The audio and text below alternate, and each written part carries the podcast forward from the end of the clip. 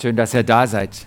Ich freue mich echt schon länger auf den Gottesdienst und äh, es ist wirklich ein besonderer. Ich weiß nicht, ob Olli mich gemeint hat, als er sagte, manche haben sich besonders angezogen. Ich weiß nicht, ich glaube, es ist das zweite Mal in den letzten zwei Jahren, dass ich mit Schlips erscheine und heute habe ich noch das Jackett draufgelegt. Ähm, genau, wir feiern die Feste, wie sie fallen. Und äh, wir sind ganz international. Vom Titel her sind wir schon mal im Englischen und wir werden international bleiben in der Taufe bis nach Nigeria reichen unsere Verbindungen heute in den Gottesdienst. Und äh, der Jugendpastor, der die Karina begleitet, du bist aus Südkorea? Aus dem Ruhrgebiet eigentlich. Aus dem Ruhrgebiet. da habe ich schon mal gelebt, aber die sahen ein bisschen anders aus als du. aber ja, meine Eltern kommen von. Okay. Genau. Ähm, deinen Namen habe ich mehrfach geübt. Ji-Yun. Ji-Yun ist auch hier. Also wir vertreten quasi fast alle Kontinente. Und ähm, thematisch, Follower ist ja Englisch und sind die Nachfolger. Und ähm, das passt ja super auch zur Taufe und passt eigentlich zu jedem, zu jedem Christen.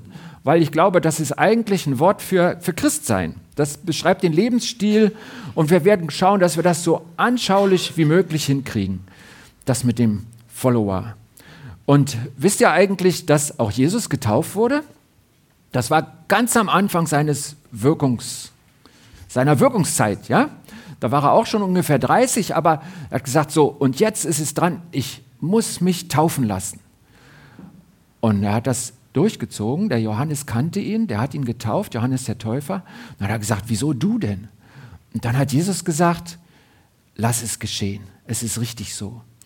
Weil Taufe hat was damit zu tun, dass man es nötig hat. Und wir haben alle die Taufe nötig. Und Jesus eigentlich nicht. Aber er hat gesagt, ich mache es ja für euch. Ich will ganz für euch da sein. Und das hat er ja auf die Spitze getrieben, als er für uns gestorben ist. Und deswegen war die Taufe richtig, weil er sagt, das ist für euch. Ich lebe ja hier für euch. Ich opfere mich für euch. Und dann fing es auch bei ihm mit der Taufe an. Und danach ist was passiert, was auch euch passieren könnte, nämlich er wurde versucht. Das ist irgendwie so eine fromme Geheimvokabel. Das heißt, der Teufel hat versucht, ihn von diesem neuen Weg abzubringen. Und das hat nicht geklappt bei Jesus, aber das war ein Kampf, sag ich mal. Das war schwierig für ihn. Er hat es aber durchgezogen und danach erst begann er öffentlich aufzutreten. Und da gucken wir jetzt mal auf ein paar Verse im Matthäus stehen, die, wenn ihr sie nachlesen wollt, ich lese mal ab Vers 17 bis Vers 20, so ein kleiner Bericht, was dann passiert ist. Also er war selber getauft worden, er hat erlebt, wie der Teufel versucht, ihn davon wieder abzubringen. Und dann ging er los und begann zu wirken. Von da an begann Jesus zu verkünden, und was er dann gesagt hat, ist quasi so die Überschrift. Das zusammengefasst, was sein Programm, seine Botschaft war. Er begann zu verkünden, kehrt um, denn das Himmelreich ist nahe. Und als Jesus dann am See von Galiläa entlang ging, sah er zwei Brüder, Simon genannt Petrus und sein Bruder Andreas. Sie warfen gerade ihr Netz in den See, denn sie waren Fischer. Da sagte er zu ihnen, Kommt her, folgt mir nach. Ich werde euch zu Menschenfischern machen. Sofort ließen sie ihre Netze liegen und folgten ihm nach. Das ist dieser Bericht. Und ähm, es ist ja schon erstaunlich, wie, wie konsequent die zwei da ihr Leben ändern. Nicht? Also die haben eben noch gefischt. Das war nicht so ihr Hobby, wie vielleicht Modelleisenbahn oder keine Ahnung, sondern das war ihr Lebensunterhalt. Das hatten sie gelernt, dafür hatten sie Ausrüstung, damit haben sie ihre Familie ernährt und dann sagt Jesus, drei Worte im Griechischen, werden wir gleich angucken, und dann hören die damit auf, lassen alles liegen und machen was ganz anderes. Und ich glaube, das beschreibt schon ganz typisch dieses Neue, was in der Taufe steckt und im ganzen Christsein. Man könnte es auch radikal nennen. Und wenn er das Wort komisch findet, dann kommt doch in ein paar Wochen wieder, guckt auf den Zettel. Wir werden über das Radikale reden in unserer Follower-Serie. Heute nicht, Heute geht es sozusagen in den Einstieg, diesen Lebensstil. Und ähm, das passt super zum Thema Taufe, weil ihr ja sagt, wir machen heute was ganz fest, was unser ganzes Leben halten soll. Und die allermeisten hier in dem Saal, die haben das auch versprochen. Deswegen ist es unser Thema heute. Was heißt denn das? Folge mir nach. Und da habe ich euch was mitgebracht, nämlich ähm, in der Originalsprache der Bibel ist an. Steht die Aufforderung Jesu so: Deute, opisomu. Das ist griechisch. Ne? Und wenn man das genau übersetzt, deswegen habe ich es hier hingeschrieben, kommt im Deutschen raus: Kommt her, hinter mich. Kommt her, hinter mich. Was für eine komische Aufforderung, ne? Das ist, ähm, glaube ich, sehr plastisch und daran erkennt man was. Und deswegen freue ich mich so, dass ich uns das hier zeigen kann, weil ich die Sprache ein bisschen gelernt habe und weil das manchmal interessant ist zu sehen, was steht denn in der Originalsprache. Und ähm, wir gucken uns das mal ganz genau an. Und das Erste, was mir auffällt, das ist im Plural, das ging ja an Simon Petrus und Andreas, die waren also zu zweit und das ist total typisch für Christsein. Wenn wir hinter Jesus gehen, dann sind wir da nicht alleine. Da treffen wir die anderen, die auch hinter Jesus gehen. Das ist eine Mehrzahlaufforderung. Das heißt, ihr werdet einzeln getauft, ja, das ist auch aus Platzgründen so. Aber ähm, ihr seid nicht alleine in dem neuen Leben. Überhaupt nicht. Das war nie Gottes Plan. Wir sind viele, mehrere und wir sind zusammen hinter Jesus. Ich habe gedacht, wir können uns das alle nicht so gut vorstellen, ich auch nicht. Und ich wollte mir das mal so richtig genau vorstellen, hinter Jesus. Und deswegen habe ich den Andreas gebeten, nach vorne zu kommen. Ähm, ich, ich habe einen großen Mann gesucht, er war früh da, habe ich ihn gebeten, dass er nach vorne kommt. Könntest du dich hier so ungefähr hinstellen? So, und, und dann mal rufen, kommt her hinter mich? Kommt her hinter mich. Okay, ich mache das jetzt. Ihr dürft noch sitzen bleiben, ihr könnt aber einen Gedanken mitkommen. Okay, und, und ich will jetzt mal rauskriegen, wie denn das da ist, dahinter. Ja, ich sehe weniger als vorher, das merke ich sofort. Und ähm, ja, eigentlich gibt es ja mehrere Sachen, die total typisch sind für die neue Stellung, die ich jetzt habe. Und die, die heißen alle Unk. Ja, ich habe hier mal den, den Gips mitgebracht aus NCIS, ein ziemlich altes Foto.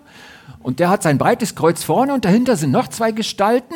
Und ganz typisch für die Situation, also ich will nichts über NCIS erzählen, sondern das ist ein Bild für Jesus und ähm, die anderen zwei stehen hinter dem Großen. Und das hat verschiedene Folgen und die schauen wir uns jetzt an. Das erste ist Deckung. Also äh, wenn ihr mich jetzt mit äh, Tomaten bewerfen wollt, stehe ich ziemlich gut. Ja? Und ähm, das ist total typisch für das Leben mit Jesus. Ich komme mal ein bisschen vor, aber du bleibst ja. ja? Wir, nein, nein, wir, wir brauchen uns noch, aber wenn ich nur in den Pullover rede, komme ich mir komisch vor. Also man hat da eine, eine Deckung hinter Jesus. Und das ist, glaube ich, von ihm total so gewollt. Der Psalm 23, den viele kennen, der steht ja im Alten Testament. Aber der redet von Jesus. Und wenn da drin steht, ob ich schon wandere im finsteren Tal, fürchte ich kein Unglück, denn du bist bei mir, dein Stecken und Stab trösten mich, dann ist das Jesus, der bei uns ist mit Stecken und Stab.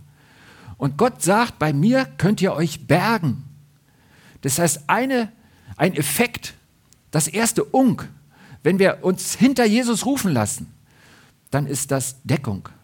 Wir können uns bergen. Zweite Unk, vielleicht habt ihr sie schon alle rausgekriegt. Oder soll ich sie auspacken? Versorgung. Versorgung trifft auch dazu, denn er hat gesagt, ich sorge für euch. Und ähm, die Jünger, die haben sich ja darauf eingelassen. Von den zwei ersten haben wir gehört, Simon Petrus und Andreas. Und die sind ja dann noch mehr geworden, zwölf, die namentlich besonders im engen Team waren. Aber es waren mehr als das. Frauen waren dabei und noch andere, Nathanael und so weiter. Die Leute alle, die sind drei Jahre total mit ihm mitgegangen, haben ihre Berufe verlassen und dann hat er sie mehr gegen Ende, hat er sie gefragt, habt ihr eigentlich je einen Mangel gehabt? Und dann hat er gesagt, da haben die Leute geantwortet, die Jünger, nein, niemals. Und ich erlebe das genauso. Hinter Jesus, Entschuldigung, hin, hinter Jesus, für den der Andreas jetzt hier steht, ähm, wenn ich mich da berge, werde ich auch versorgt. Das ist nicht der Deal, zu sagen, okay, ich stelle mich jetzt dahinter, habe ich zwar eine schlechtere Sicht, aber dann kriege ich ganz viel, so funktioniert das nicht. Aber das, was ich wirklich brauche, das kriege ich von Gott. Und Gott versorgt die Menschen. Und in den verrücktesten Situationen, wo es ihnen äußerlich total schlecht ging, habe ich schon Menschen sagen hören, ich möchte das nicht missen, denn mein Gott war bei mir. Er hat mich doch versorgt. Das ist nicht immer materiell, obwohl ich sehe, dass er auch unsere materiellen Bedürfnisse sieht. Er versorgt uns. Noch ein Unk. Unterordnung. Das ist ja irgendwie ganz klassisch. Wenn Jesus jetzt nach rechts und links anbiegt und ich will hinter ihm bleiben, muss ich nachlaufen. Wer die Richtung angibt, bin nicht mehr ich, sondern Jesus. Und das gehört eindeutig dazu. Wenn wir diesem Ruf von Jesus folgen, und das ist Christsein, das ist die einzige Option, wo man Christsein umsetzen kann, dann gehört die Unterordnung dazu. Ich habe einen Chef, wir nennen ihn Herr.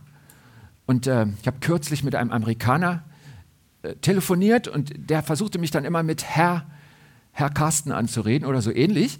Und ähm, so ist das Herr in der Bibel aber nicht gemeint. Wir haben da leider nur ein Wort für. Das Herr in der Bibel heißt, heißt Chef. Ja? Weil ich mich unterordne. Wenn ich Ja sage zu diesem Leben mit Jesus und mich hinter ihn stelle, dann habe ich einen neuen Chef und das ist Jesus. Unterordnung.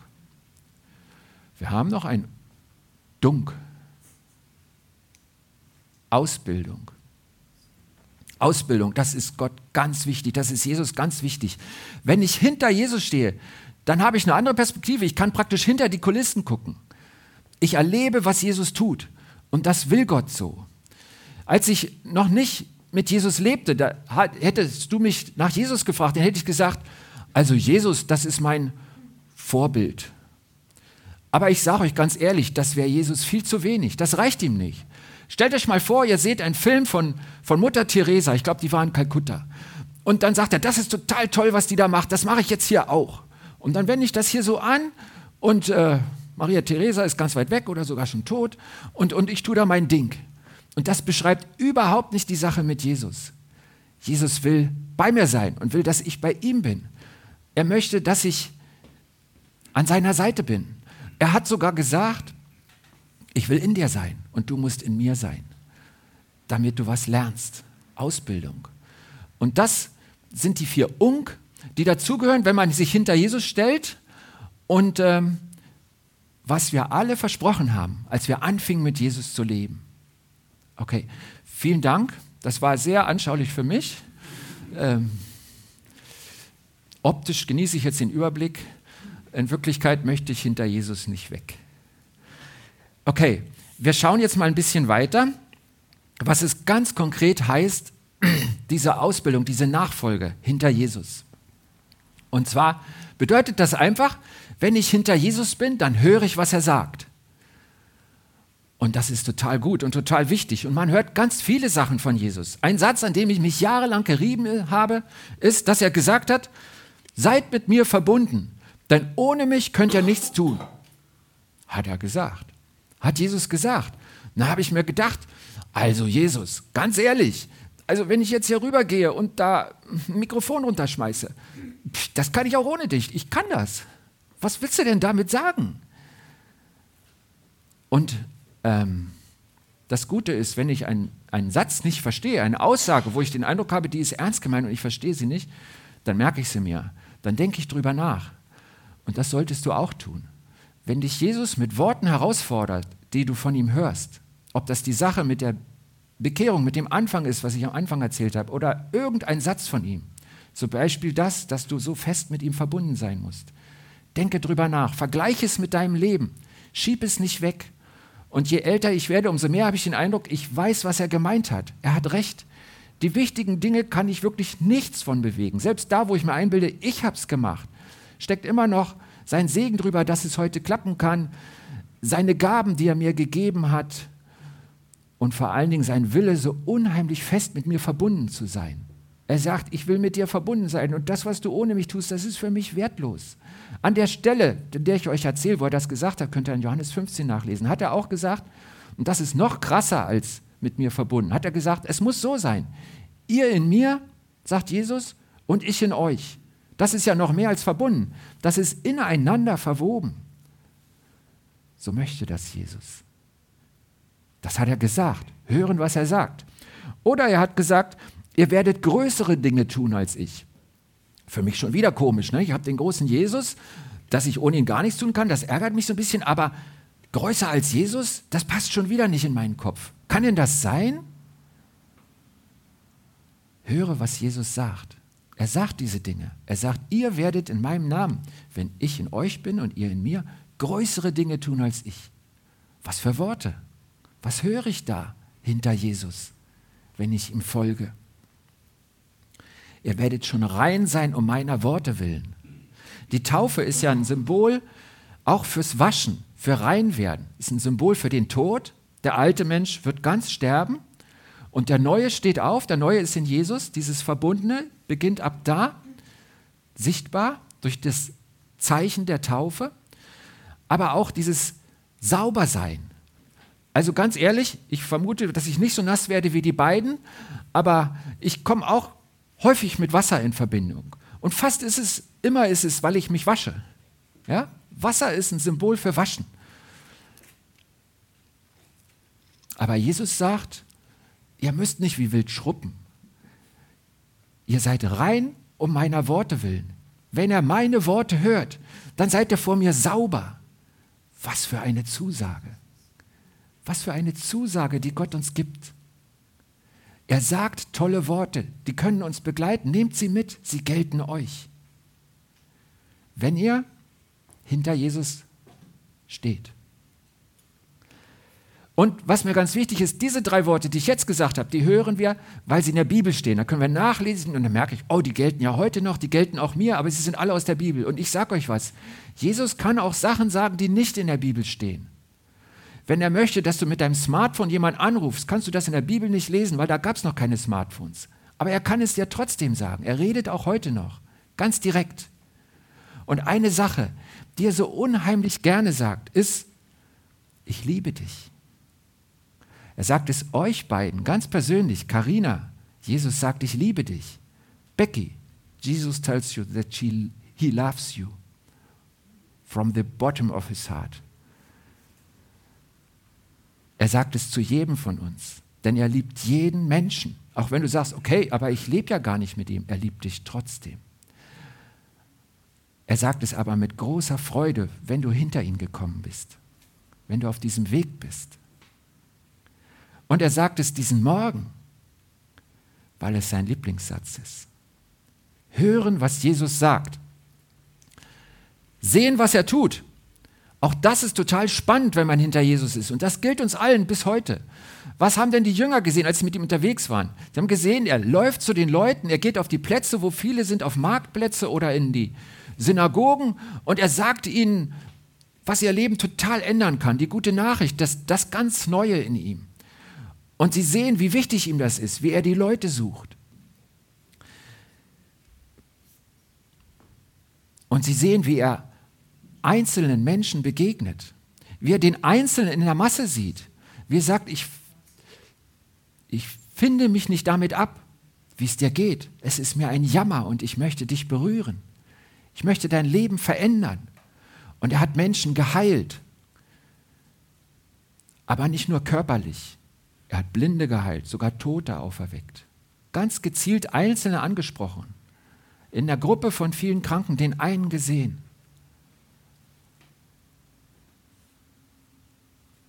Am Teich von Siloa, das war so ein großes Lazarett damals. Und einer war da schon 38 Jahre. Und er spricht ihn an und dieser Gelähmte kann laufen von da an. Aber nicht nur das, er hat auch denen geholfen, wo die, wo die Wunde an der Seele war, wo was kaputt gegangen war durch das, was sie erlebt hatten. Oder wo es im Kopf war. Er hat sich die halbe Nacht um die Ohren geschlagen, um mit Nikodemus zu reden, damit dieser weise, schlaue Mann, der aber offen war für ihn, auch verstehen kann,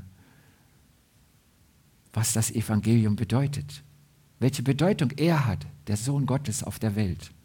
Sie haben das gesehen, wie er zu den Leuten geht, wie er auf die Menschen zugeht, wie er den Einzelnen sieht, wie er sich hingibt für andere am Kreuz, wo er sich opfert für alle. Sie haben das gesehen. Und wir können Jesus auch heute noch handeln sehen. Und ich habe mir überlegt, wie wird denn das deutlich? Und was mir zuerst eingefallen ist, ist diese Gemeinde. Diese Gemeinde gibt es fast 100 Jahre. Ich habe nicht viel Ahnung über die Anfänge. Aber ich weiß, dass vor, sieben Jahren hier ein ganz großer Streit war, ein Bruch.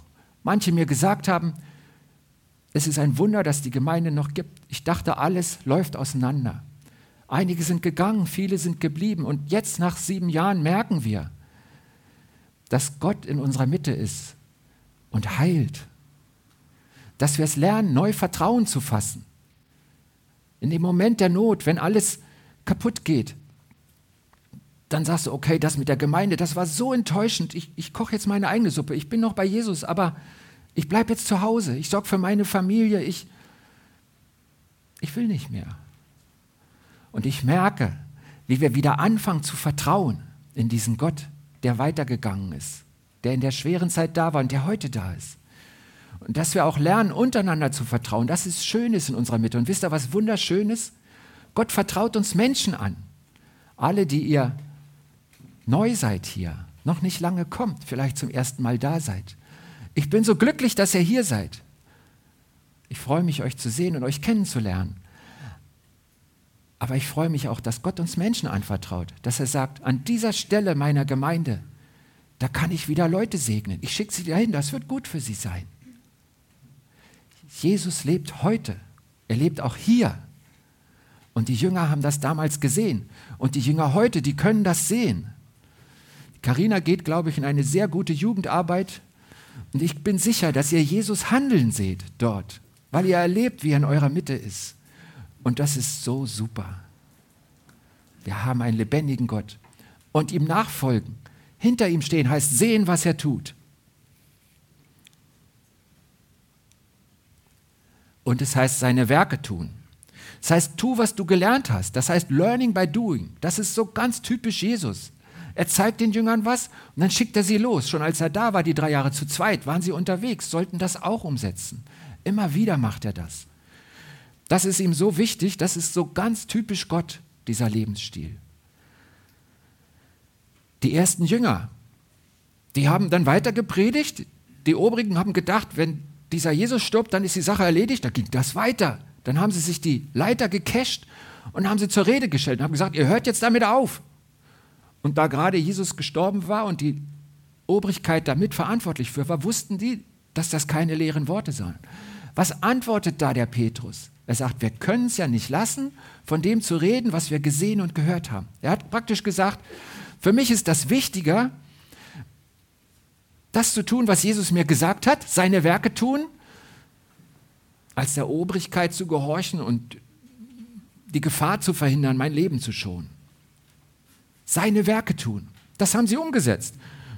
Und dann gingen sie zum Tempel und da saß da einer, der gebettelt hat. Und sie haben gesagt, Silber und Gold habe ich nicht, aber was ich habe, gebe ich dir. Im Namen des Jesus von Nazareth sage ich dir, stehe auf. Der Gelähmte stand auf.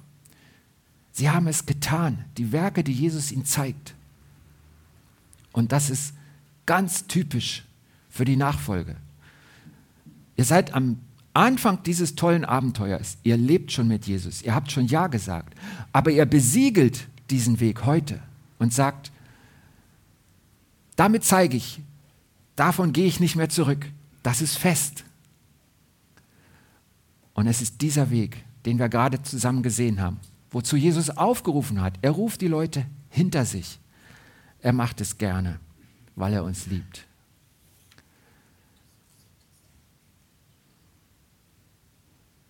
Es ist spannend hinter Jesus. Ihr könnt ja den Andreas mal ansprechen, wenn ihr die Perspektive wollt. Ähm, und denkt an das Bild. Das ist ein Bild ist für was, was Gott wirklich mit uns allen machen möchte. Er gibt uns Deckung, Versorgung, Unterordnung, Ausbildung. Und er möchte, dass wir hören, was er sagt, dass wir sehen, was er tut und dass wir seine Werke tun. Und das ist Christsein. Amen. Ich bete. Ach Jesus, du bist klasse. Ich bin so froh, dass das so praktisch ist mit dir. Wir müssen nicht an ein uraltes Buch glauben. Dieses Buch, die Bibel, ist so wertvoll. Aber was am wertvollsten ist, bist du und dass du in unser Leben trittst. Das bezeugen die Becky und die Karina. Viele von uns haben das erlebt, weil es wahr ist, weil es möglich ist, hinter dir herzuleben, dir nachzufolgen.